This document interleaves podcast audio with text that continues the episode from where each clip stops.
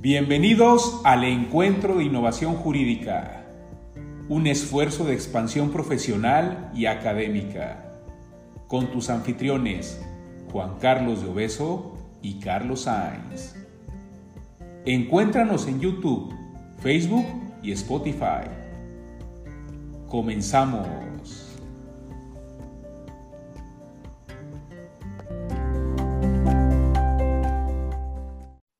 Hola, buen día a todas y a todos. La Clínica Jurídica Ignacio Yacuría y el Encuentro Innovación Jurídica les da la más cordial bienvenida a esta cápsula informativa denominada La violencia familiar en el contexto de la contingencia sanitaria del COVID-19. Para ello tengo el gusto de presentar a tres profesionistas y expertas en temas de género quienes han realizado una importante labor en pro de los derechos de las mujeres. Y bueno, pues sin mayor preámbulo, me permito compartir una breve semblanza. Tengo el gusto de presentarles a la jueza Jocelyn Bejar. La jueza Jocelyn Bejar es abogada, maestra en Derecho por la Universidad de Guadalajara y maestra en Derecho Público por la Universidad Panoamericana. También se ha desempeñado como directora de atención a víctimas del delito y como directora general de averiguaciones previas de la Procuraduría General del Estado de Jalisco. Ha participado como ponente en foros nacionales e internacionales en materia de reforma judicial, equidad y violencia de género, así como de derechos de la mujer, entre otros. Es pionera en el estudio del sistema acusatorio adversarial en México. Desde el año de 1997 hasta la actualidad, se ha desempeñado como jueza penal en el estado de Jalisco. Actualmente es jueza de control y enjuiciamiento en el primer partido judicial. Bienvenida, jueza Jocelyn Bejar. Muchas gracias, un gusto participar. No, al contrario, el gusto es mío. También tengo el gusto de presentar a la doctora Giovanna Ríos.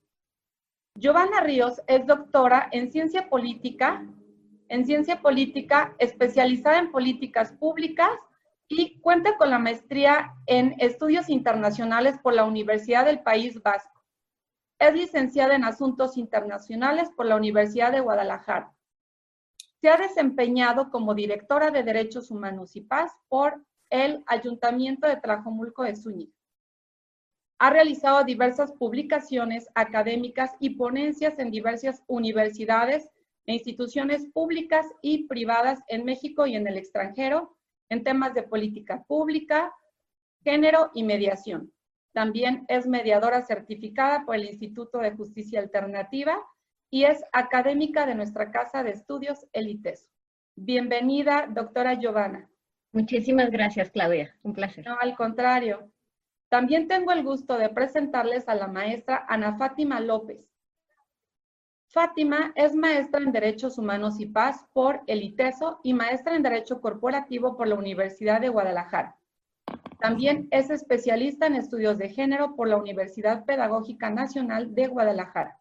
Actualmente es coordinadora del Observatorio de Designaciones Públicas con Perspectiva de Género y es fundadora de la Red de Abogadas Violeta. Bienvenida, Fátima. Muchas gracias. Saludos a todas y a todos. No, al contrario, un gusto que estés aquí con nosotros. Y bueno, pues sin mayor preámbulo, me permito explicarles la, la logística de este panel. Vamos a realizar dos rondas de preguntas y respuestas. La primera ronda vamos a iniciar con la doctora Giovanna Ríos, eh, después continuamos con la maestra Fátima y finalmente con la jueza Jocelyn Bejar. Les pido de favor a las panelistas que sus respuestas no excedan de más de siete minutos. Posteriormente, realizaremos la segunda ronda también de preguntas y respuestas con el mismo número de tiempo para dar contestación a las preguntas. Y finalmente vamos a concluir con eh, sus reflexiones finales, ¿sí? Con sus conclusiones. Bueno, pues vamos a iniciar con la, primera ronda de preguntas. Inicio con, con Giovanna. Y bueno, ¿no? Pues comentar, pues sabemos que el género es una construcción social donde eh, se le asignan ciertos roles o estereotipos de género a las personas de acuerdo a su dimorfismo sexual, ¿verdad? Y pues la realidad es que en este sistema patriarcal, por tradición, se le ha asignado a las mujeres ciertos roles como las labores del hogar y el cuidado de los hijos. Un dato muy interesante, un informe del INEGI revela del año 2019 que las mujeres le invierten un 76.4% de su tiempo a las labores del hogar y al cuidado de los hijos, mientras que, mientras que los varones solamente le invierten un 23.6%. Otro dato interesante es que las mujeres le invierten 15 horas a la semana en la preparación de los alimentos, mientras que los hombres solamente le invierten el 4 horas solamente. Y bueno, pues esto demuestra que sigue existiendo una brecha de desigualdad entre los hombres y las mujeres en lo que son las labores domésticas y el cuidado de los hijos. Esto esto siempre ha sido, ¿no? Es decir, antes de la contingencia. Ahora, con mayor razón, ¿no? Durante esta contingencia, yo quisiera preguntarte, Giovanna, ¿cómo ha impactado la contingencia sanitaria del COVID-19 la vida de las mujeres en el ámbito familiar? Muchas gracias, Claudia, por esta oportunidad de hablar este, con, el, con tu público. Y bueno, comentarte que antes de iniciar directamente ya con la situación del COVID, de esta pandemia que estamos viviendo, es importante eh, ver lo que pasaba antes. ¿no? Había ya situaciones de violencia, no es algo nuevo. Las mujeres han sufrido acoso callejero, violencia intrafamiliar, violencia política, violencia laboral, violencia obstétrica, violencia institucional. Estamos hablando de que prácticamente el 66% de las mujeres en este país hemos experimentado en algún momento de nuestra vida algún tipo de agresión, sea económica, verbal, emocional, física. Los datos del año pasado, solamente del Secretariado Ejecutivo del Sistema Nacional de Seguridad Pública, ya nos hablaban de que había 10 mujeres asesinadas al día en México. Estamos hablando del 10.34 al día. Las mujeres Normalmente son víctimas de delitos sexuales y de la violencia que ejercen las parejas o exparejas es sumamente grande. Estamos hablando de prácticamente el 80% de los casos. De, y no solamente estamos hablando de lo que viven las mujeres directamente, sino también de niñas y niños, eh, que es algo importantísimo para poder ver todo el contexto, porque en el ámbito familiar es donde más se están dando estos casos también de abuso. El Sistema Nacional de Protección de Niñas y Niños y Adolescentes menciona, por ejemplo, que el 75% de las lesiones que padecen las niñas y los niños se dan en casa y la mayoría de manos también de familiares. Además, hay un aumento de los delitos contra las mujeres, contra las niñas y los niños. Hay más llamadas al 911 y más casos que llegan a las Procuradurías de Protección a la Infancia. De febrero a marzo del 2020, un poquito antes de entrar a la pandemia, estábamos hablando de que crecieron 13% el número de carpetas de investigación por violencia, familiar y subieron las llamadas al 911 por abuso sexual un 16.9%. El problema, Klaus, es que no son solamente eh, estas situaciones, sino que los datos, las estadísticas muchas veces no son fiables y no sabemos realmente cuántos feminicidios están están cometiendo debido a que se abren de manera diferente las carpetas de investigación en los diferentes estados y también las condenas a los feminicidios son diferentes. Ahora, ¿quién está ejerciendo esta violencia y dónde se está haciendo? Bueno, las mujeres, niñas y niños, como lo decía hace un momento, son más susceptibles de sufrir violencia directa por parte de familiares más que los hombres, por ejemplo, y además de que esto ocurra dentro de casa. Entonces, el hogar no se vuelve ese espacio de protección que debería ser. Se estima que el 35% de las mujeres de todo el mundo ha sufrido violencia física y sexual por parte de un compañero sentimental o violencia sexual por parte de otra persona distinta a su compañero sentimental, pero estas cifras no incluirían el acoso sexual. Sin embargo, algunos estudios nacionales demuestran que hasta el 70% de las mujeres han experimentado esta violencia. Gran parte de ello lo viven las niñas y niños también, eh, que tienen su origen en situaciones de tensión, negligencia, abandono, a las que se ven sometidos por parte de sus papás, que muchas veces ellos también son incapaces de satisfacer necesidades básicas en el clima familiar violento y son también víctimas de maltrato activo, tanto físico como emocional. Y que esto también lo están viviendo los, las madres o sus cuidadoras. Ahora, nos llega, en este panorama que te estoy presentando, nos, lleva, nos llega el COVID-19 con una política social, una política de aislamiento social. A ver, esta política pública, conocida también como sana distancia o quédate en tu casa, definitivamente ha impactado directamente las relaciones familiares. ¿Qué cambios estamos hablando? ¿De qué cambios estamos hablando? Tú ya nos dices también un panorama de las horas que se meten en casa, por ejemplo, ¿no? Entonces, sí es cierto, es cierto, hay un aumento de las labores de limpieza, de cuidado y de, crianza familiar. Normalmente esto cae sobre todo este, cuando hay más número de personas en casa, obviamente aumentan los quehaceres y las mujeres y las niñas en nuestra sociedad patriarcal, nuestra sociedad mexicana, son normalmente las que las realizan. También las mujeres que trabajan en modalidad virtual mencionan que se han incrementado sustancialmente su carga de trabajo. Además, se menciona que desde sus trabajos dan por hecho que están disponibles 24/7. Entonces, entre esta situación más la, la carga de trabajo, pues se vuelve todavía más complicado. Además, las madres con hijos en etapa escolar se han vuelto gestoras, maestras de sus peques, ¿no? De sus pequeños. Están revisando tareas, están revisando completamente eh, qué es lo que les están dejando, que lo hagan bien, preparando material. Entonces, también hay una carga ahí sumamente fuerte. Y en las mujeres también está recayendo cada día más, y eso lo sabemos, los, las labores de cuidado de bebés, de niñas y niños, también de personas de la tercera edad, que ahora están en una situación sumamente vulnerable por el tema del COVID y además personas con una situación de discapacidad. Muchas mujeres se han quedado además sin su fuente de trabajo porque no pueden asistir directamente a ese lugar y muchas de ellas incluso son madres solteras, lo cual era el único ingreso que recibían directamente de su casa. Entonces, todo esto está generando una situación de estrés y de angustia que definitivamente ha aumentado en este país. Ahora, ¿qué estamos viendo? Que a mayor aislamiento también estamos viendo mayor número de agresiones.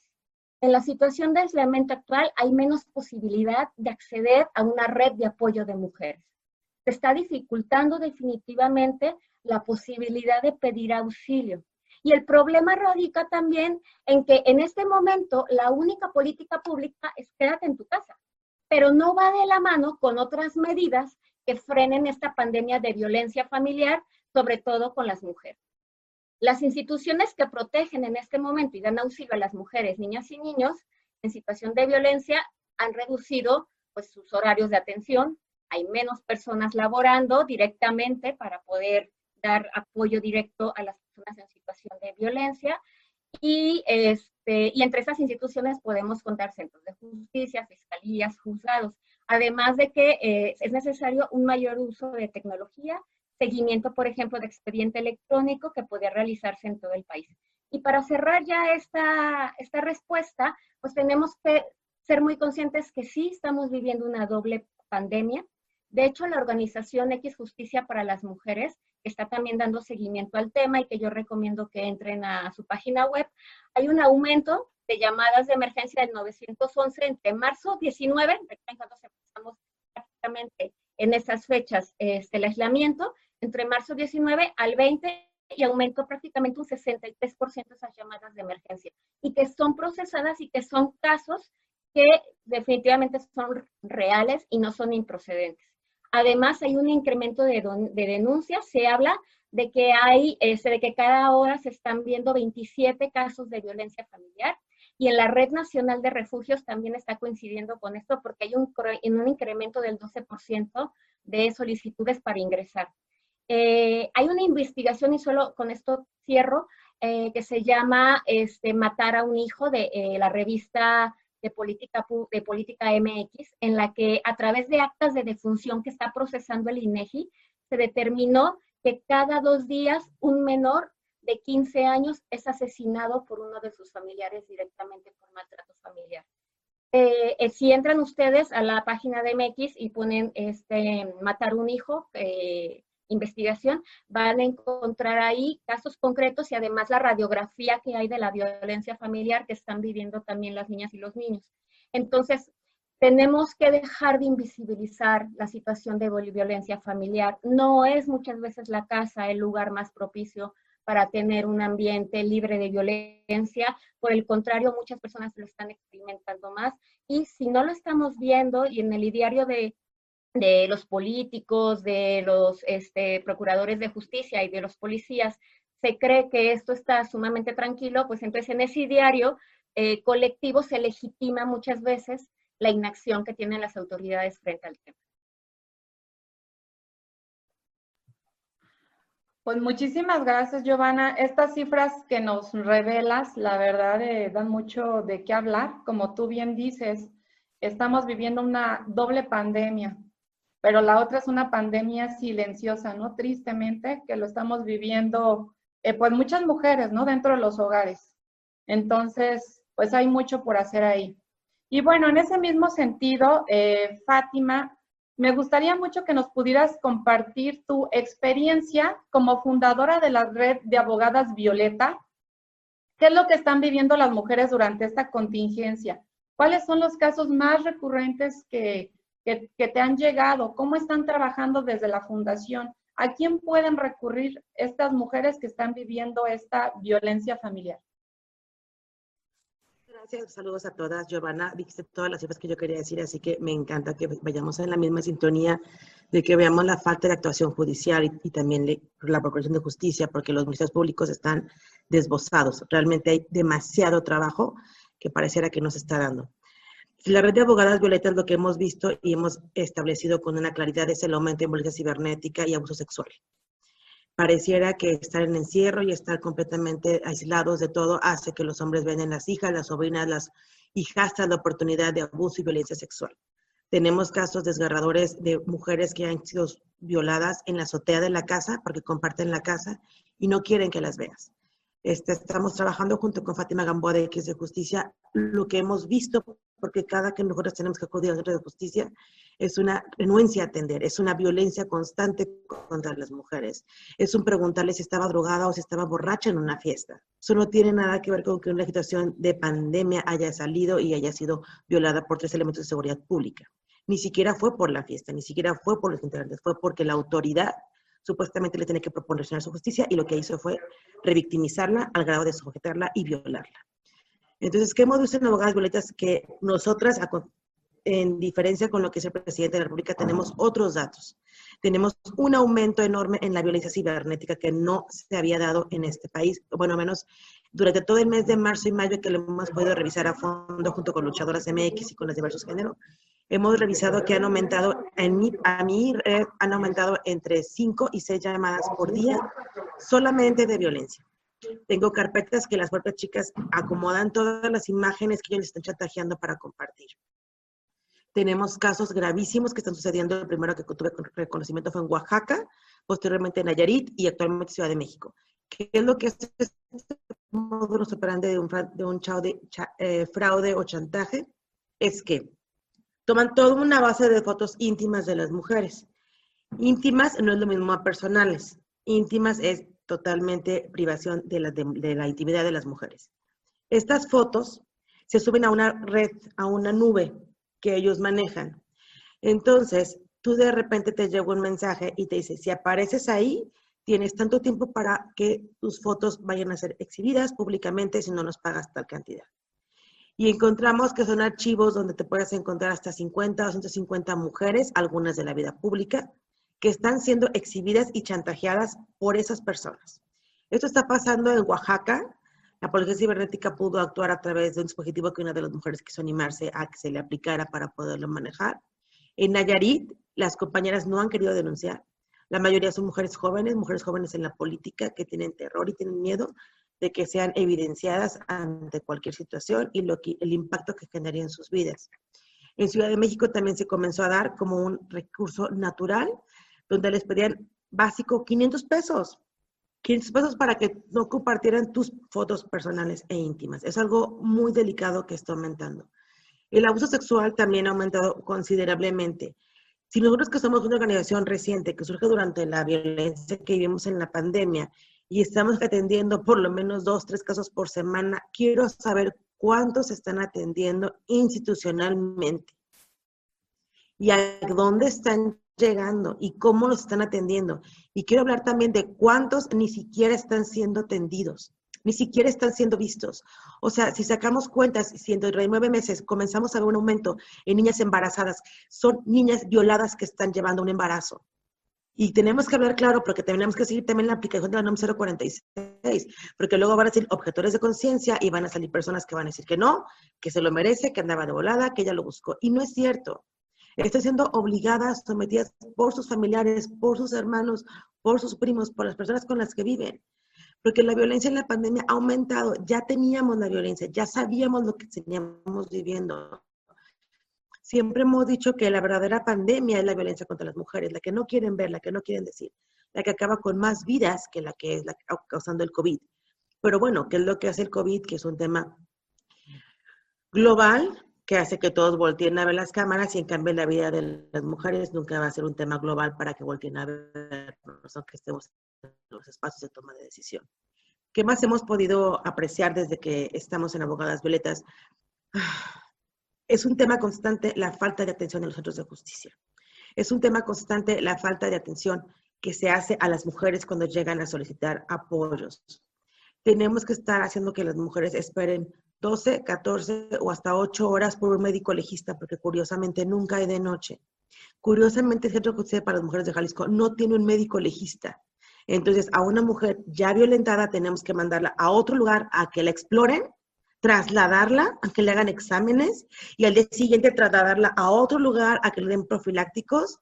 Si nos damos cuenta que esto parece como un calvario, Literalmente, yo les digo que están en el viacrucis de la violencia, porque primero llegas a un lugar y luego caminas hacia otro lugar y luego caminas a otro lugar para que al final no se integre tu carpeta, no se judicialice, no se junten las pruebas. Tú, por miedo, por temor, por causas naturales, tú dejaste de acudir, porque te estás viendo violentada y sometida. Otro punto que se me olvide y que se me está acabando el tiempo, perdón, es hablar de cómo los niños están siendo objeto de secuestro por parte de los padres. Literalmente, con eso de la violencia, que lo que pasa, que las mamás tuvieron que impedir el contacto directo con los papás eh, que estaban separados por razones de salud. Posteriormente a eso, los papás deciden, ah, bueno, pues la pandemia, y no se los dan.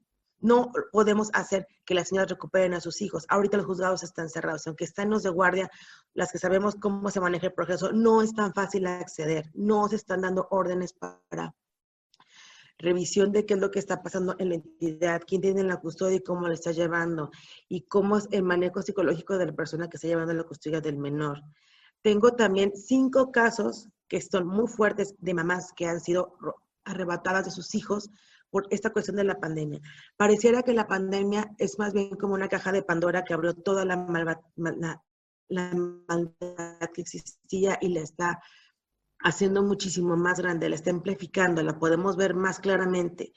Lo que antes creíamos que no pasaba, que nomás era la amiga de la amiga de la amiga o del conocido, del conocido, del conocido, ahora ya se abre a todo momento, en todos lados, empezamos a ver más casos. La pandemia y el COVID lo que está haciendo es que se voltee a ver con mucha mayor delicadeza lo que está pasando. Y también es importante decir que en esta pandemia las mujeres, las lideresas mujeres, son las que mejor han tomado acciones porque actualmente ni siquiera el gobierno del Estado, ni siquiera la titular de la Secretaría de Igualdad Sustantiva forma parte de las mesas de reactivación económica. Eso se llama violencia institucional, porque no estamos ahí decidiendo, porque no estamos ahí hablando de todo lo que está pasando en la vida de las mujeres, porque no están entendiendo que si nosotras no avanzamos, somos la mitad de la población, no estamos exigiendo ni más ni menos que seamos reconocidas como personas somos sujetos de derechos, somos sujetas de derechos. Eso pareciera que se les olvida todo el tiempo, en todo momento y en todo lugar. Y hacen que nos hacen un favor cuando pudimos exigir justicia. Nos hacen un favor por admitirnos una promoción. Nos hacen un favor en atendernos. Y claro, me hacen un favor a mí por entrar como defensora jurídica, agente de justicia cada que voy.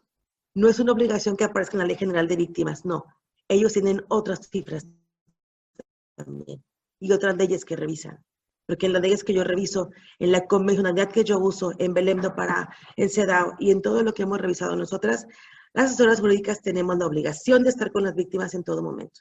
Y aquí en Jalisco, como en otros estados, no nos permite llegar, no nos permiten que estemos presentes, no, nos permiten que callemos una y otra vez las revictimizaciones que hacen a las víctimas, una y otra vez las llamadas que les dicen para someterlas y obligarlas. Claro que también hemos visto cómo personas, mujeres, se tienen que ir y regresar al día siguiente porque no hubo médico legista. Eso es muy grave, porque para quienes estamos aquí al frente sabemos la importancia de las horas para que no se vayan eliminando los residuos. Sabemos que hay heridas que tardan más de 15 días en, en, en poderse sanar. Sin embargo, hay cosas que no podemos dejar y no podemos ser tan revictimizantes con las mujeres. Por mi parte sería todo, Claudia. Muchas gracias. No, pues muchas gracias, Fátima. La verdad, este, ay, muy delicado y con mucha impotencia, ¿no? Todo esto que nos compartes, que tristemente, eh, pues el hogar no es un, no es un lugar seguro, ¿no? En la mayoría de, los, de las ocasiones y que pues ahí se encuentran los, se encuentran los agresores como tú ya bien lo comentaste, ¿no? Hay violaciones a sus propios hijos, a sus sobrinos, entonces son cosas muy, muy tristes, lamentables, y que también, ¿no? Eh, como bien lo acabas de decir, en las mismas instituciones, pues revictimizan a estas mujeres e incluso las, les realizan prejuicios, ¿no? De que si consumió algo, que si estaba drogada o tomada, eh, pues ella qué hizo para que se justifique la acción por parte del agresor, ¿no? O sea, situaciones muy, muy tristes, ¿no? Y también lo que nos comentas de la extorsión de, de lo que es el delito cibernético, el, el, abuso, el abuso también cibernético, o sea, también hechos muy, muy lamentables y que en la mayoría de las ocasiones las mujeres no lo denuncian, ¿no? Por miedo y pues bueno, entonces hay muchos retos y desafíos que, que seguir. Como tú bien comentas, hay una violencia institucional y pues bueno, ¿no? Nos quedamos con un mal sabor de boca de, de todo esto. Pues muchas gracias. En ese mismo sentido, eh, perdón, jueza Jocelyn Bejar, pues estamos viendo que durante esta contingencia sanitaria del COVID-19, pues se ha incrementado la violencia que sufren las mujeres al interior de sus hogares. Y a propósito de esto, el, gobernador del estado de Jalisco, Enrique Alfaro, en abril de este año presentó un plan emergente de prevención de violencia familiar. En este contexto, me gustaría si nos pudieras compartir cuáles son las acciones que se están llevando a cabo en el Centro de Justicia de las Mujeres y en otras instituciones para garantizar la protección de las mismas. Sí, claro que sí, con mucho gusto y pues de entrada es cierto, ¿no? Es lamentable la situación que viven las mujeres y sus familias y también las serias limitaciones que se ven en la atención que es un derecho humano a tener a cada persona por parte de estas instituciones en las acciones positivas en un hacer. Bien, en el tema particular de la impartición de justicia, lo que les puedo comentar es que eh, tanto en Jalisco como en todos los estados, se tomó la decisión, por supuesto, de dejar guardias para atender casos urgentes. Y dentro de los casos urgentes que tienen que ver básicamente con la materia penal y con la materia familiar, estos casos urgentes, bueno, en el Código Nacional de Procedimientos Penales están señalados los casos que se deben de atender bajo ese supuesto un control de detención, independientemente del delito que se trate, eh, es decir, una persona que es detenida en flagrancia, pues tiene que ir ante un juez de control, si es que así lo decide el agente del Ministerio Público para formular la imputación y se revise esa detención que se llevó a cabo en su contra. De igual manera también un caso de orden de detención que emite el agente del Ministerio Público es un acto privativo independientemente del delito o el hecho con la apariencia del delito que se está investigando y este también tiene que ir ante un juez de control. Pero también temas que tienen que ver con una suspensión condicional del proceso, también temas que tienen que ver con eh, el cumplimiento de una orden de aprehensión y, insisto, independientemente del delito. Eh, sin embargo, como bien lo comentaron, lo comentaste, eh, pues se tiene el Centro de Justicia para las Mujeres y dentro del Centro de Justicia para las Mujeres, pues se cuenta con juzgados especializados en violencia contra la mujer. Y justamente también, además de conocer de asuntos con detenido en materia de delitos que tienen que ver con un agravio hacia las mujeres, con afectación hacia las mujeres y sus familias, pues también eh, se tiene autorizado, porque es una obligación además garante del Estado, el que se lleven a cabo las audiencias que tienen que ver con medidas de protección. En esta situación, digamos, sí, de la pandemia, pero no es algo que se nos presente como nuevo, sino sabemos esa cifra de violencia contra la mujer oculta, temerosa, de riesgo inminente de vida que viven a cada momento, muchas de ellas, y sus familias en ese entorno familiar, cuando deciden hacerlo público, bueno, pues es que se puede hacer la investigación. Cuando desafortunadamente no tienen con los apoyos necesarios para hacerlo público y hacer esa denuncia, pues este ciclo de violencia se está viviendo en ese ámbito, en eso intramuros o en esa convivencia que se tiene, pero que además ahora es cierto, con el tema de la pandemia, en este momento no se puede medir realmente cuántas mujeres, si no lo podíamos medir, eh, por esta cifra negra, por este sometimiento, por esta falta de apoyo también de las instituciones, pues también es complicado medirlo en este momento. Lo cierto es que si no se está en las calles, esa violencia que se ejercía, esa violencia de las mujeres que iba y denunciaba o que conseguía el apoyo de estas redes, de estas mujeres que hacen eh, cadena con otras para sacarlas de esa situación de violencia tan grave que están viviendo o para rescatarlas en el mejor de los casos, pues evidentemente está pasando algo muy grave y complicado y que se debe de resolver.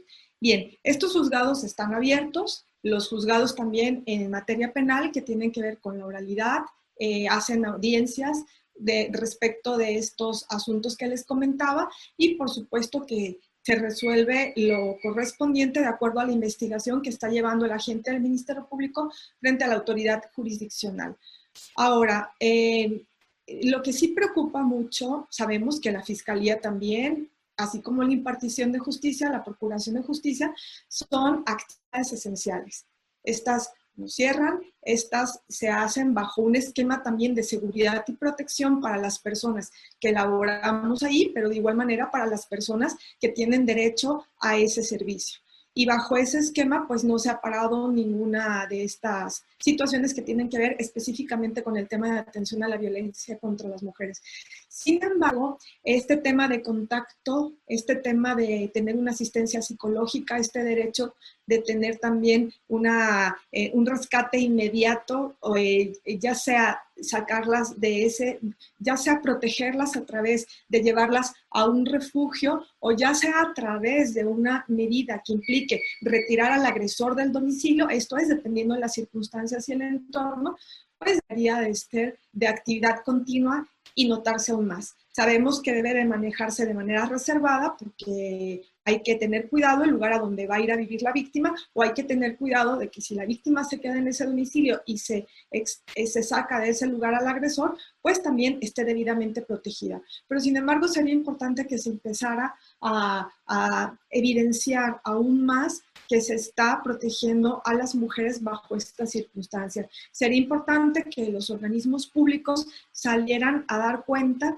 de esa condición de rescate que se ha hecho de mujeres y sus familias que se encuentran en esta situación o en este estado de vulnerabilidad. Eh, los mecanismos están planteados, están dados en la ley, bien lo decía ahorita Fátima, bueno, y Giovanna también, Fátima específicamente, ¿no? Como que hay una ley y hay leyes para aplicar, pero hay que aplicarlas desde la perspectiva de los derechos humanos y luego desde la perspectiva de género. ¿A quién estoy atendiendo y bajo qué eh, situación debo de resolverle lo que es tan urgente e inminente? Desafortunadamente sabemos que aún nos falta mucho por caminar en el tema de sensibilidad, de sensibilización, en este tema de igualdad, de derecho, de atención, eh, de, además también de realizar investigaciones bajo, el, bajo eh, la perspectiva de género. La perspectiva de género que significa ¿no? este entorno personalizado a la víctima que está llegando y esa presunción de víctima, que siempre lo he dicho. Cualquiera que tenga la valentía de acudir frente a un ministerio público, frente a un policía y más en una situación de una mujer en una condición de violencia, debe de considerarse presunción de víctima, es decir, empieza a investigar creyéndole. no pensando en que es una situación que pudiera traer eh, eh, eh, otro, un problema o mental, inclusive tan ofensivo como eso, o como un tema de tolerancia a una violencia que culturalmente así aceptan aún muchas personas. No vale mucho que a una mujer le griten, no vale mucho que a una mujer la golpeen, no vale mucho que el hijo y la hija también estén viviendo esa situación de agresión a la madre que luego se replica de igual manera hacia los hijos. Esa, esa parte cultural, desafortunadamente, la tienen aún muy arraigada personas que pertenecen al servicio público. Si en la sociedad lo apreciamos, con mayor razón, en ese sentido, eh, si no hay una capacitación, si no hay una preparación especializada, pues no podemos eh, tener esta atención que corresponde. Pero sí, están abiertos los juzgados, hay atención y se necesita esa investigación completa y adecuada. Muchísimas gracias. Y bueno, eso que dices, ¿no? Muy importante, muchos retos por, por realizar. Esta importante sensibilización de las autoridades creo que es primordial, ¿no? Porque si de por sí eh, las mujeres se encuentran en un estado de vulnerabilidad por esta, por, por esos delitos que se han cometido, ¿no? Donde atenta en contra de su dignidad humana y aparte van a las instituciones y las revictimizan. La verdad, este, pues muy desagradable, ¿no? Como comentaba hace rato Fátima, un, calvario. Sin embargo, bueno, esto que, nos dices eh, es muy importante también, que las mujeres sepan que ahorita cuentan con instituciones, lo acabas de comentar, Centro de Justicia de las Mujeres, que pueden acudir, también ya lo dijo hace ratito Giovanna, eh, llamar al 911, también este, la Fundación de Fátima, Red de Abogadas Violetas, o sea, hay, hay instituciones, ¿no? Que pueden proteger a las mujeres o por lo menos te pueden dar acompañamiento, una contención. Y bueno, es muy importante que sepan pues que no están solas. Y bueno, pues en ese, en ese mismo contexto, Giovanna, hace ratito tú nos mencionabas algunas cifras y me permito retomar algunas de ellas. Eh, de acuerdo a lo que es el Sistema Nacional de Seguridad Pública y del Consejo Nacional de Población, el Instituto de Información Estadística y Geografía del Estado de Jalisco registró un aumento de 1.096 carpetas de investigación por casos de violencia dentro del núcleo familiar. Esto en el mes de marzo, ocupando así pues nuestra entidad el tercer lugar de registros de asuntos de violencia familiar. Ese mismo informe destaca que en comparativa, y ya lo mencionaste hace un ratito, que en el mes de marzo del 2020, ahorita se, eh, se representa un incremento del 30% en relación al mismo mes y al mismo mes de marzo del año 2019. Entonces estamos viendo pues que hay un aumento, ¿no? En estos reportes, como bien también comentamos, son cifras negras, realmente no sabemos si obviamente ha de haber más, pero bueno, eso es lo que se reporta. Entonces, en este tenor, me gustaría si nos pudieras compartir ¿Qué se puede hacer a nivel institucional y personal para erradicar la violencia familiar, sobre todo en mujeres, niñas, niños y adolescentes en este contexto de la pandemia? Sí, claro. Eh, bueno, sobre acciones institucionales que podemos encontrar, bueno, eh, o que podemos ver, es la, la necesidad de una articulación. Necesitamos que haya una articulación entre instituciones municipales, estatales y federales, porque muchas veces no vemos estos procesos eh, políticos, jurídicos, judiciales, y eh, esto también lleva a lo que ya nos decía Fátima en algún momento, eh, que se vuelve un calvario para las personas cuando están buscando apoyo y al final terminan revictimizadas muchas de las mujeres. El 8 de marzo, el Día de la Mujer, que fue tan emblemático y que desafortunadamente parece que se ha opacado a partir de, que llega el COVID, ya se había presentado un pliego, petitorio en la Ciudad de México donde se estaba pidiendo, que es importantísimo, mayor capacitación para policías, para fiscalías y para jueces, como lo decía la jueza Jocelyn, en perspectiva de género y mayor inversión institucional. Por ejemplo, en el caso de las órdenes de alejamiento, de nada sirve que haya órdenes, órdenes y órdenes de alejamiento si no hay una estructura institucional que realmente eh, vigile y, este, y digamos, em, pueda, se pueda revisar que realmente se está llevando a cabo esta orden, porque si no, pues se queda en papel.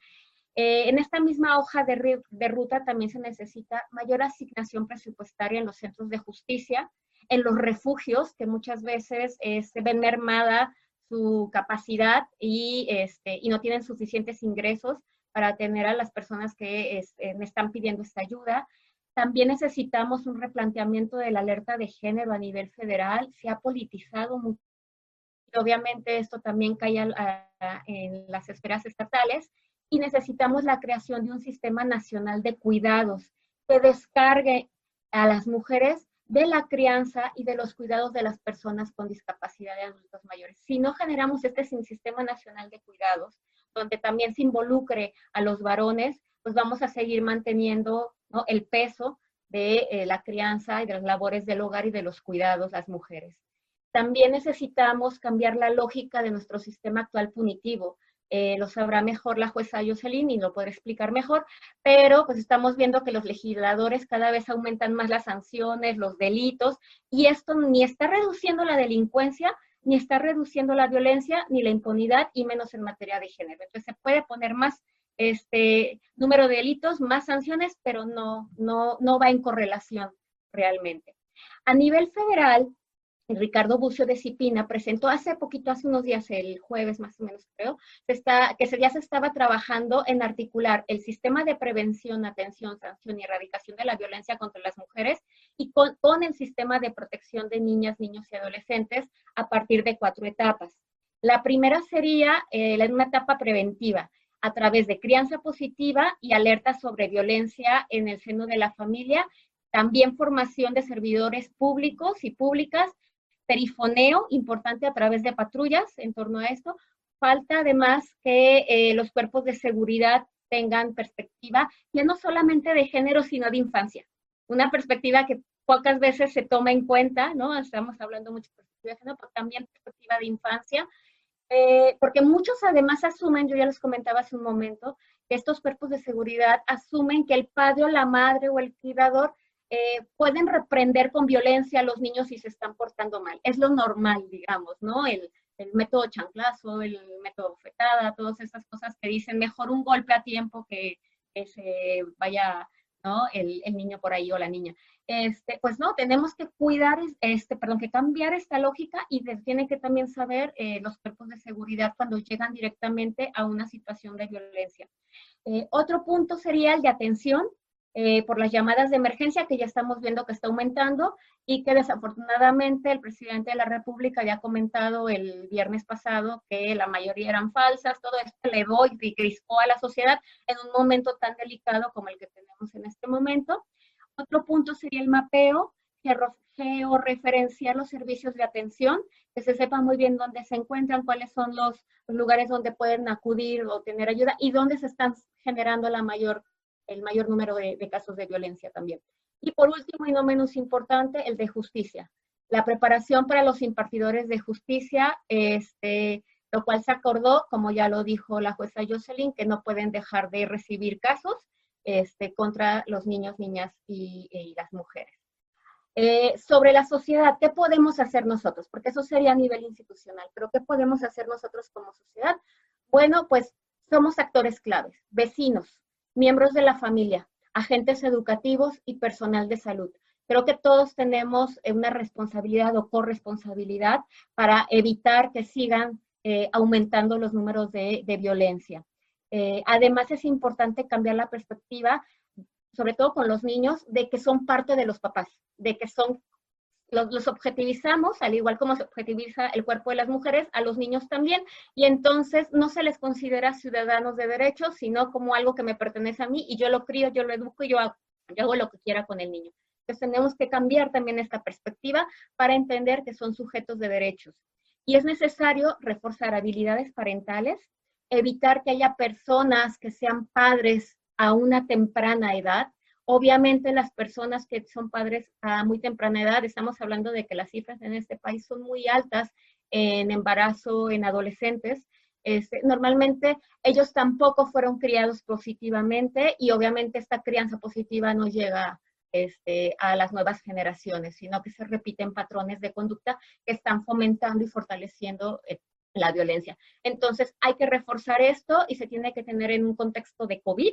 Entonces, repito, no podemos quedarnos solamente con la política quédate en tu casa, tenemos que trabajar una política integral que abarque todos estos temas. No, muchísimas gracias. Muy interesante esto que nos compartes, estas acciones, ¿no? Que se deberían de implementar a nivel institucional y de la sociedad, la importancia eh, de esa capacitación que nos hablas, ¿no? De las autoridades, de los funcionarios, de que incorporen, ya sabemos, perspectiva de género. Este Sistema Nacional de Cuidados que nos mencionas muy, muy, eh, yo creo que relevante, ¿no? Y que se debería de, de hacer. Y también en cuanto a la corresponsabilidad de la sociedad. Eso que propones, las habilidades parentales, creo que hacen muchísima falta. Pues muchísimas gracias. Y en ese mismo contexto, eh, Fátima, me gustaría que por favor nos pudieras decir como coordinadora del Observatorio de Designaciones Públicas con perspectiva de género, ¿cuáles son los retos y los desafíos de las instituciones que tú ubicas para poder garantizar la protección de las mujeres?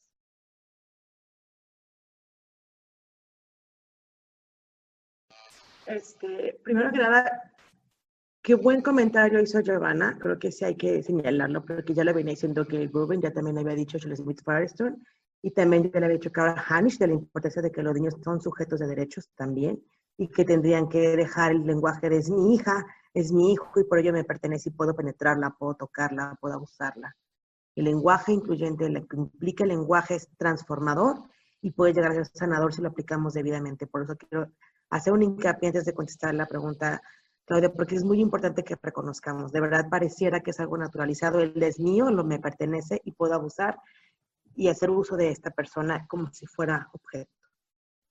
Ahora sí, contestando la pregunta, creo, creo que debe de, de, mejorar las instituciones. Bueno, son dos partes, la procuración y la impartición de justicia. Y creo que en esas partes sí tenemos que lograr que se vaya logrando una armonización en cuanto a la perspectiva de género.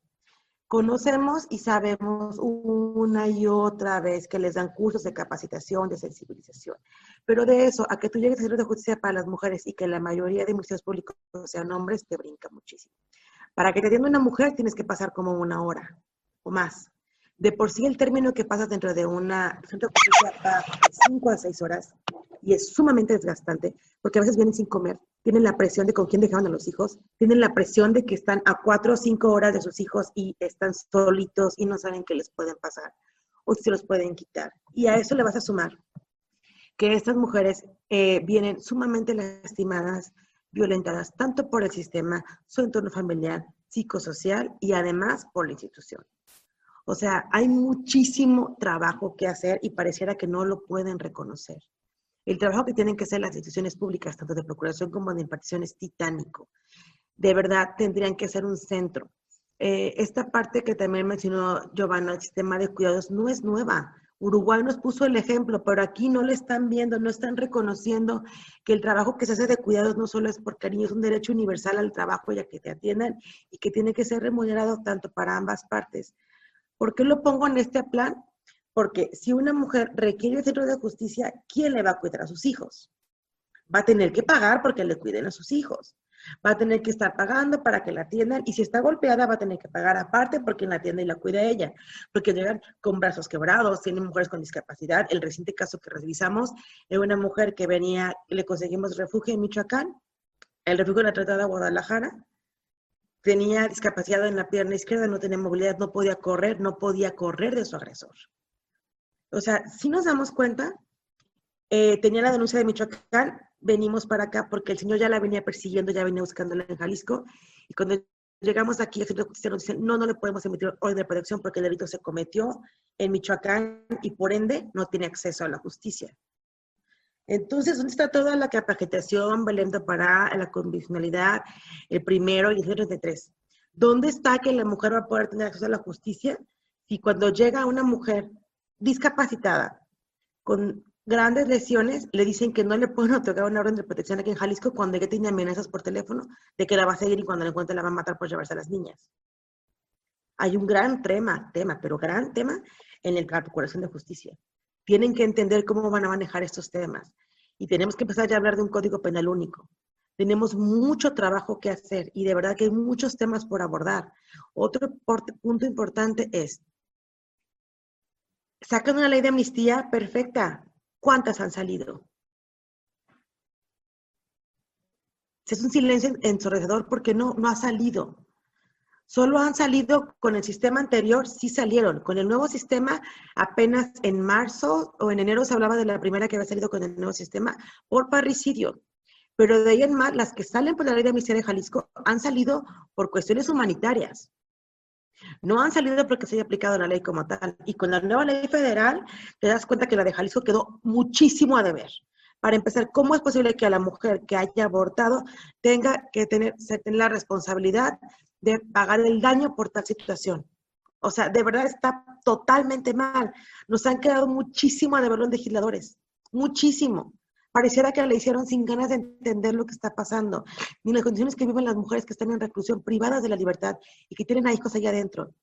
Hace 15 días, la Comisión de Derechos Humanos solicitó la liberación de 1.400 presos y presas. Al día de hoy siguen adentro. ¿Por qué? Porque se lucra con las víctimas. Se lucra con las víctimas. Se agarra la carpetita de que yo soy defensor de las mujeres en prisión, las voy a sacar y voy a ganar en tiempo preelectoral votos. O mejor, no las saco para poder tener a mi grupo electoral a favor y que no salgan y estén contentos y tranquilos. Las instituciones de verdad no se quieren meter al tema de género, no están dispuestas para aceptarlo. Sabemos y lo hemos repetido una y otra y otra vez. Las mujeres hemos llegado tarde a todos los espacios. Llámese academia, llámese gobierno, llámese instituciones. Siempre hemos llegado tardes. El feminismo fue un feminismo que se creó por la aristocracia, posteriormente por la burguesía. Finalmente solo las mujeres que podían acceder a base de muchos esfuerzos pudieron entrar en la academia y en la academia también han sido silenciadas una y otra y otra vez, porque las que son más contestatarias y respondientes tienen que ser calladas. Por eso mi voz no es tan querida en muchos espacios, porque estamos poniendo las is con acento sobre las cosas que tenemos que ver. Las designaciones tienen que ser con paridad, tienen que ser con perspectiva de género. La igualdad sustantiva es que llegue la persona que conozca esta metodología. Es una metodología sobre cómo tiene que explicarse la perspectiva de género al momento de designar. No estamos encontrando el agua tibia ni estamos apareciendo el hilo negro. Solo queremos que realmente tomen conciencia de que estamos atrás y que estamos viendo que estamos indefensas en el tema de impartición de justicia, en el tema de procuración de justicia, en el tema de instituciones públicas coherentes que llevan una base integral. Estamos cansadas de tener que decir a las mujeres que utilicen misoprostol y que luego lleguen ellas completamente lastimadas lleguen al centro de salud y que les digan que quieren que les apliquen el embarazo y les digan que no, cuando ya existe la NOM 046 y cuando sabemos que ellas ya fueron veladas pero que no quieren denunciar porque es su hermano, porque es su papá, porque le dijo a la mamá que se denunciaba al hermano que se iba de la casa, tiene 15, 14, 12, 13 años, cuando la norma dice que no requiere el auxilio de los papás y las obligan a que vayan con papás, cuando sabemos que en los centros de salud no hay objetores de conciencia reconocidos y están establecidos y sin embargo no les aplican nos debe muchísimo las instituciones. De verdad, hay muchísimo que exigir y que estar poniendo en la agenda. Muchas gracias, Claudia. No, pues al contrario, gracias por todo esto que nos compartes. Y sí, efectivamente, nos quedan a deber mucho las instituciones, ¿no? Esto que tú hablas de la importancia de que realmente haya un acompañamiento integral, que estén verdaderamente capacitados, ¿no? Porque sí, existe Centro de Justicia de la Mujer, dan tu, tu atención este, jurídica, acompañamiento psicológico, pero luego vemos que en realidad pues hace falta muchísima sensibilización en ese, en ese tema, ¿no? E incluso pues sabemos que existe la Ley General de Acceso a las Mujeres a una Vida Libre de Violencia, establece diferentes tipos de violencias, ¿verdad?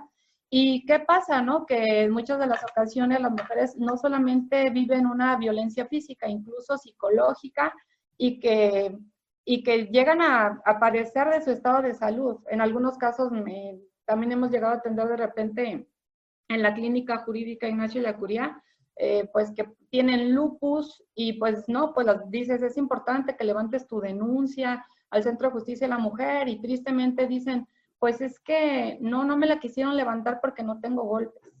Entonces ahí es donde decimos, nos quedan a deber mucho las instituciones, esa revictimización que sufren las mujeres pues es muy, muy grave, ¿no?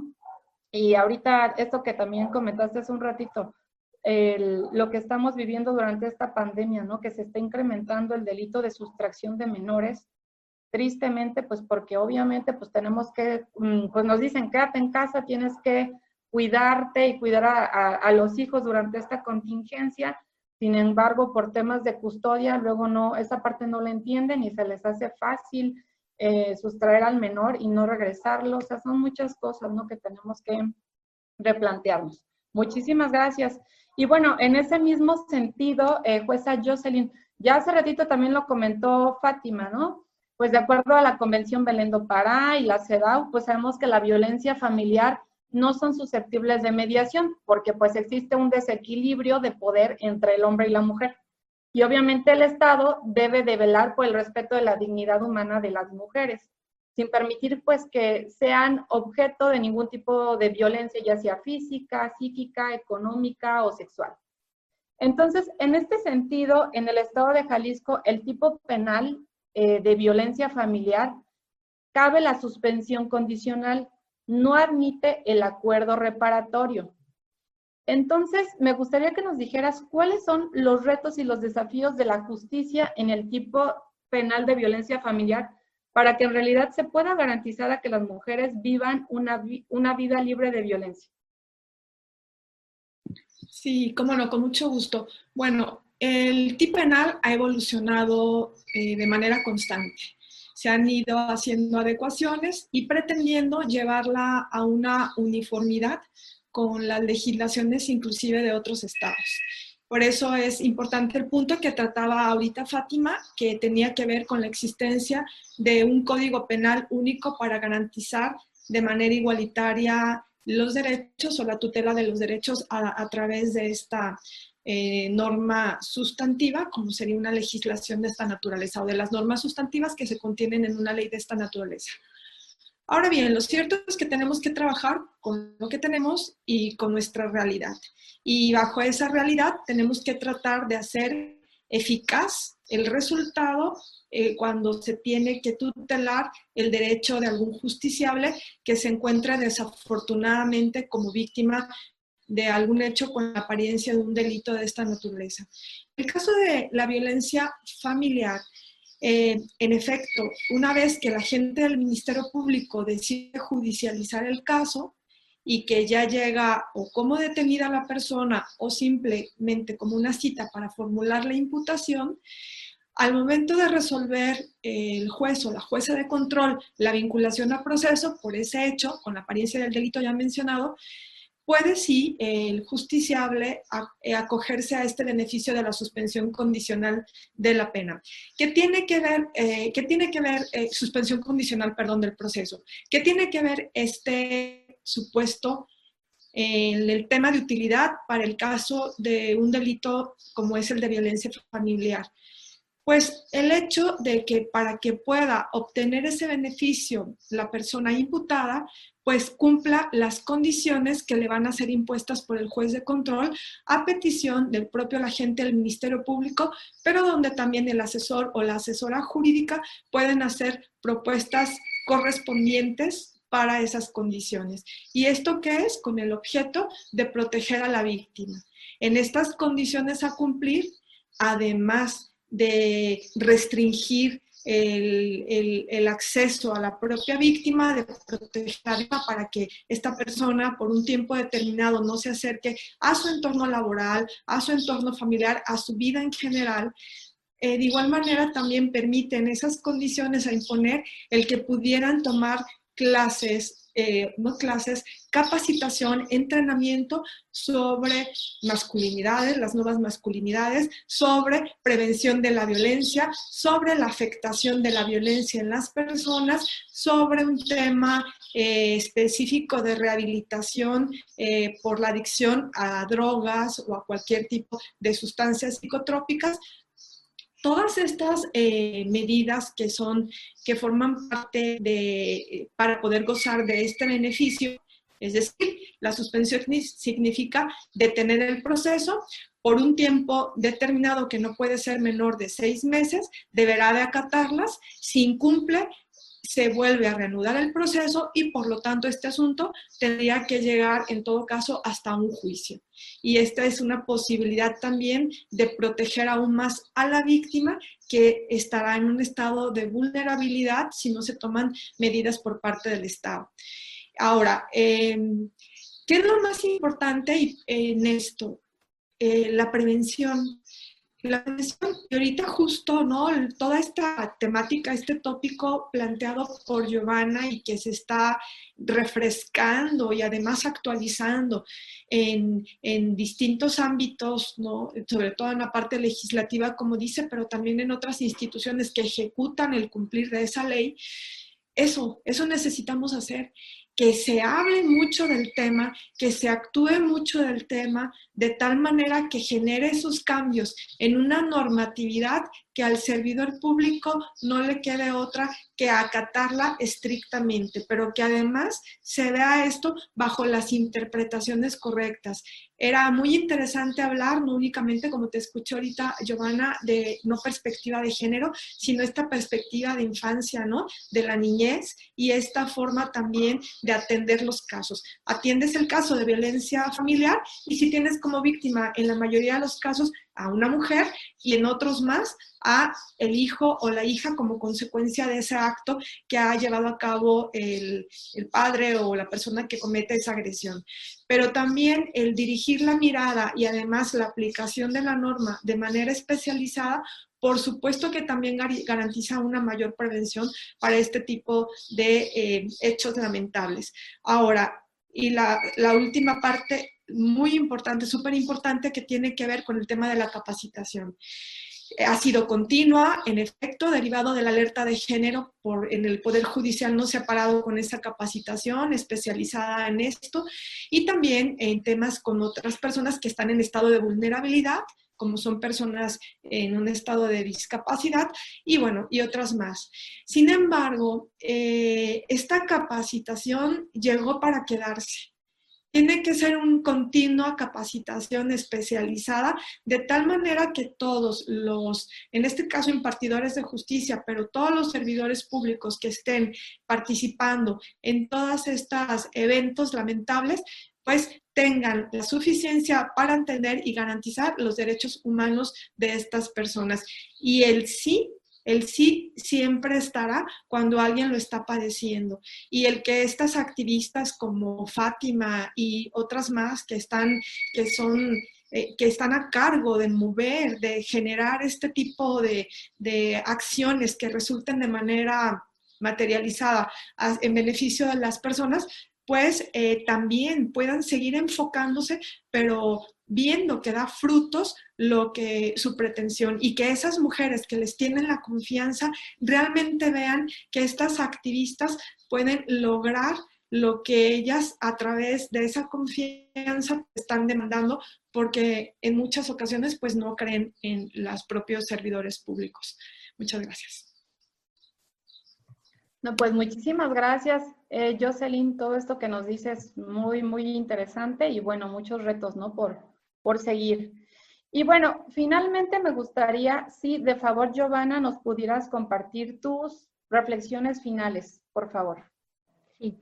Eh, bueno, nada más eh, para concluir, eh, recordar a todos los que nos están viendo, escuchando, es que, lo que lo que ha sucedido ahora con el COVID es que ha impactado directamente una situación que ya existía y que era sumamente grave. El contexto de violencia contra mujeres, niños, niñas y adolescentes realmente ya estaba a unas dimensiones sumamente abismales, enormes, y lo que sucede es que el COVID nos muestra esto el hacinamiento junto con quédate en tu casa, junto con una política pública que no está coordinada o que solamente se, se mantiene en eso sin que esté coordinada con otras áreas, pues definitivamente hace que eh, la violencia se dispare.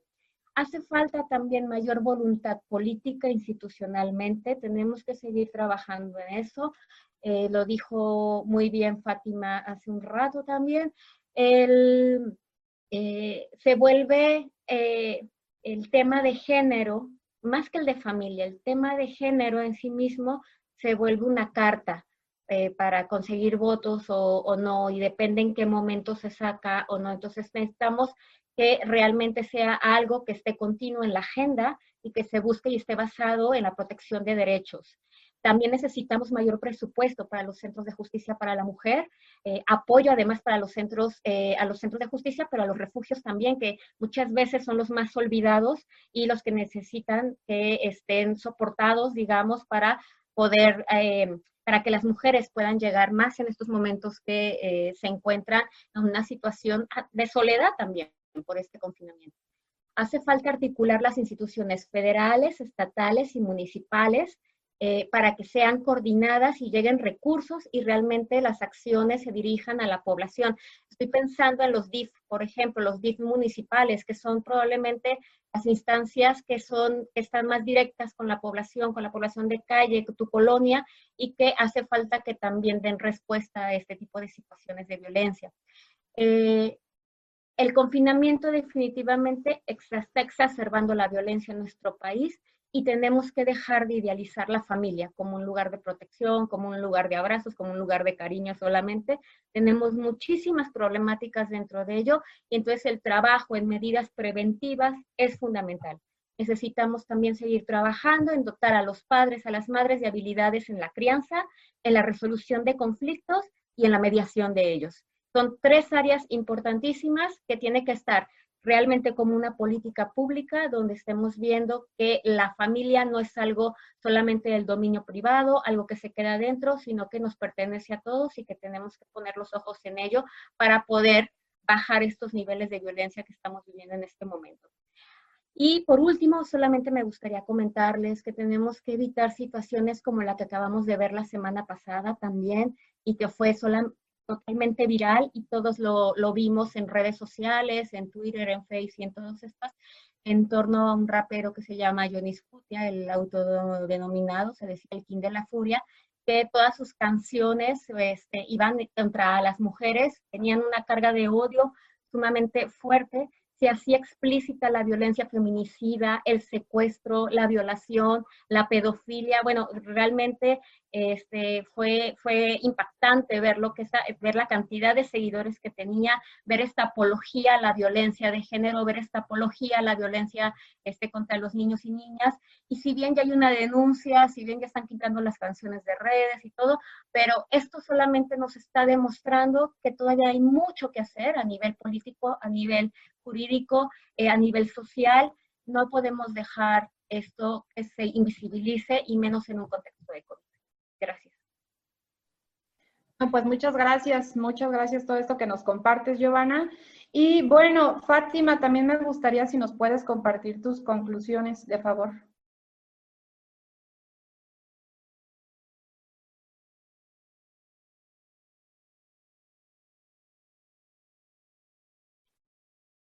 Fátima, si nos puedes compartir tus conclusiones, de favor. Perdón, tenía el mood, pues querer. les decía que para mí creo que evidentemente el COVID es la amplificación de los problemas que pasamos en casa. Es ponerle un zoom a la violencia, es que volvamos a revisar lo que decía Betty Freda en los 70, la mística de la feminidad. O sea, no esperemos a que pase otra pandemia otros abusos, otras violencias para reconocer que el, el, hogar no tiene que tener esta misticidad, esta especialidad, este todo bonito, perfecto y arreglado. Un sistema de cuidados increíble en base a las mujeres, que ahorita somos mujeres cuidadoras, maestras, profesionistas, este, encargadas del hogar y aparte de todo psicólogas, porque la violencia que se está viviendo tanto por los menores de edad que están encerrados, que ya no aguantan y quieren, malo del marido que también en situaciones de que está perdiendo en trabajo, no se siente mal, no se siente bien. Estamos hasta como de coaching o de sparring para que le den a uno las cosas antes de que pase a los menores. Y te das cuenta cuando te das cuenta cómo actúan con los animalitos de casa, como dices, no le grites, no, no te hizo nada, o sea, porque pareciera que no, pero estamos absorbiendo mucho, mucho más de lo que quisiéramos. Agradezco mucho este espacio porque veo a grandes académicas que están comprometidas con el tema, Giovanna, Claudia. Y personalmente quiero señalar que me quejo mucho la Procuración de Justicia, pero también voy a admirar a quien lo merece. La jueza todo el tiempo ha sido una gran aliada. todas sus resoluciones siempre han tenido la perspectiva de género. Ella tiene tres años con el Mentoring Walk, es, es una gran activista judicial, porque es lo que se llama correctamente, que sin ella muchos de nosotros no podríamos estar aquí. Entonces, antes de irme, sí quiero que, que la busquen, que nos sigan, que vean lo que estamos haciendo. Somos en diferentes espacios, sociedad civil, academia y justicia juntos para un mismo fin. Sí tenemos muchísimo trabajo y les digo que ahorita en esta hora ya me siento mal porque llevo como siete llamadas que no he contestado. Y estoy preocupada porque sé que esas llamadas tienen que ver con situaciones tanto laboral como familiar y a veces tengo la mala suerte de que es algo peor pero que sepamos que tenemos que trabajar en conjunto, que tenemos que hablar de este tema una y otra vez, que lo hagamos común. Lo de Johnny Scutia es algo muy fuerte que revela todo lo que está pasando hacia afuera, cómo nos perciben. Es como empezamos a manejar la pedagogía feminista para que entiendan que eso es apología del delito, ¿no? Y también en todas las instituciones y en la academia revisemos dónde tenemos agresores nosotros mismos en el sistema y pongamos acentos y digamos no queremos agresores. Hay una nota también ahí de cierto profesor que estuvo señalando que estaba bien o mal. Y lo pongo así para, para que lo, lo revisemos porque no le voy a dar más publicidad a las personas que no merecen. El caso de Johnny es único y exclusivo porque es una pedagogía importante para toda la República. Cada quien en casa podemos trabajar para que esto mejore. Y ahí es la mayor reflexión, que cada quien desde casa trabajemos lo que podamos y decir, esos son mis límites, aquí estoy y aquí les sigo. Muchísimas gracias, Claudia. Gracias.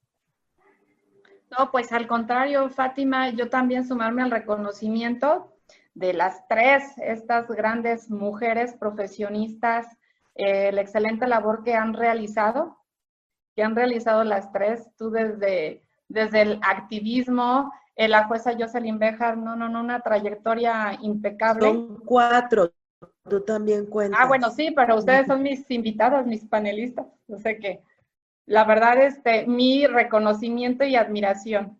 Y bueno, pues eh, me gustaría ya para finalizar con este panel, si nos pudieras compartir tus conclusiones, jueza Jocelyn Bejar. Sí, con mucho gusto y de verdad con el corazón completo para ustedes, sin estos espacios académicos, sin esta lucha, sin estas guerreras en la academia, en el decir, en la valentía, en el hacer, no podríamos caminar un poco más por aquellas que están en estas condiciones tan lamentables.